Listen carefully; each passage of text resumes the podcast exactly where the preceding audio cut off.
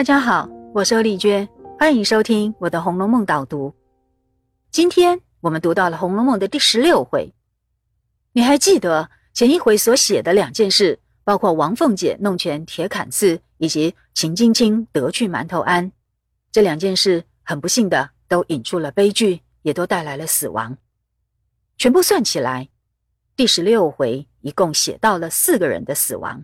包括张金戈、守备之子这一对未婚夫妻，以及秦叶、秦钟这一对父子。可是呢，在死亡的阴影里，又穿插了天大的喜事，那就是元春的封妃。那简直是把贾家的荣耀繁华带到了巅峰，正是秦可卿死前托梦所预告的，真是烈火烹油、鲜花着锦之盛。所以贾府全家人才会这么的喜气洋洋。但是你有没有觉得很奇怪？明明前面第四回我们曾经讲过，宝钗和元春一样，所选的秀女都是属于内三旗的系统，也就是要用来做宫女，为皇室提供义务服务的。这和外八旗的秀女是要用来选妃指婚，是很不一样的。那么元春入宫以后，又怎么封了妃呢？其实啊，这样的安排有两个原因。第一个原因是这一类的情况虽然很罕见，但是在历史上仍然还是有少数的例外。所以一旦发生这种特殊状况，娘家也会跟着赫赫扬扬。这一回呀，就写出了这种非常的天大喜事所带来的非常的欢欣鼓舞。而内三旗的宫女可以晋升皇妃的第二个原因，那就是当小说家有这样需要的时候，他就可以刻意安排，因为。虚构就是小说的特权，就算历史上没有这样的记录，他也还是可以安排的，用来展演笔下的世界。你知道吗？皇妃省亲这件事也是历史上绝无仅有的。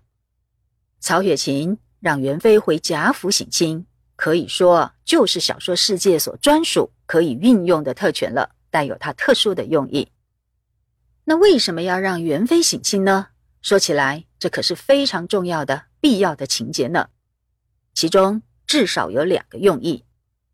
第一个用意是借这个机会名正言顺的改造大观园，以后啊就可以提供宝玉、黛玉、宝钗等人一个更好的故事舞台，让他们住进去以后，在这一个自由一点的生活空间里，可以更充分的发展他们自己的个性。这对于人物性格的塑造和刻画来说。是非常重要的。至于安排元妃省亲的第二个用意，那就是要引入皇家的排场。这可是比一般的公侯富贵之家更高等级的世面呢，也是当时整个社会文化见识的极致。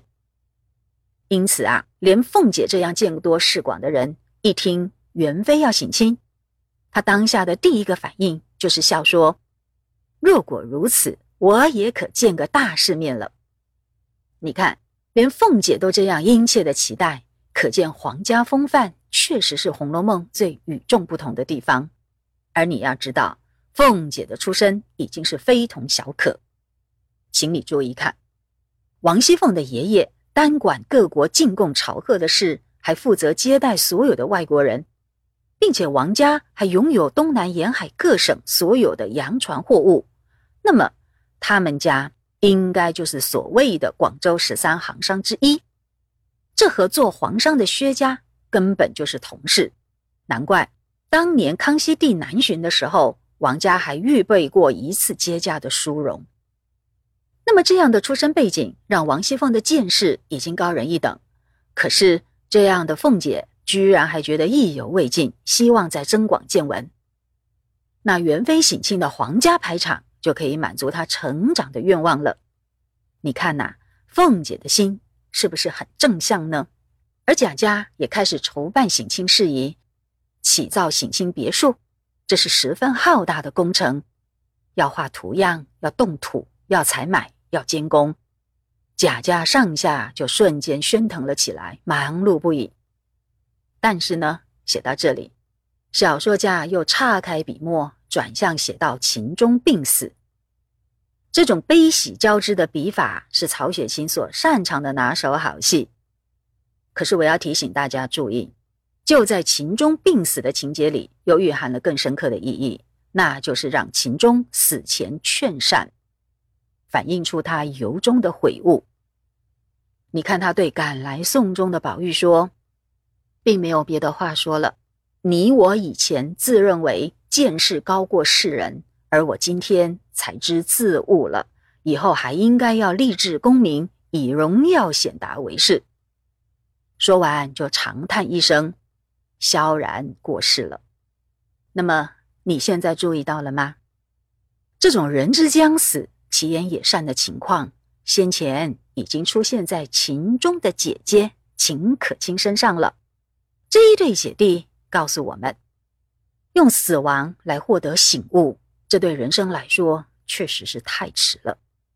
如果能够早一点回到正道，人生的风景不就会大不相同吗？那也不至于一败涂地，白费了大好生命。从这个角度来说，秦钟的命名含义，除了是作为秦种的反讽之外，其实还有暮鼓晨钟的意义哦。这也告诉我们，无论如何，品德才是人生的正道，不要找各种理由误入歧途，以免得不偿失。那么。这回的导读就讲到这里，我们下次再会。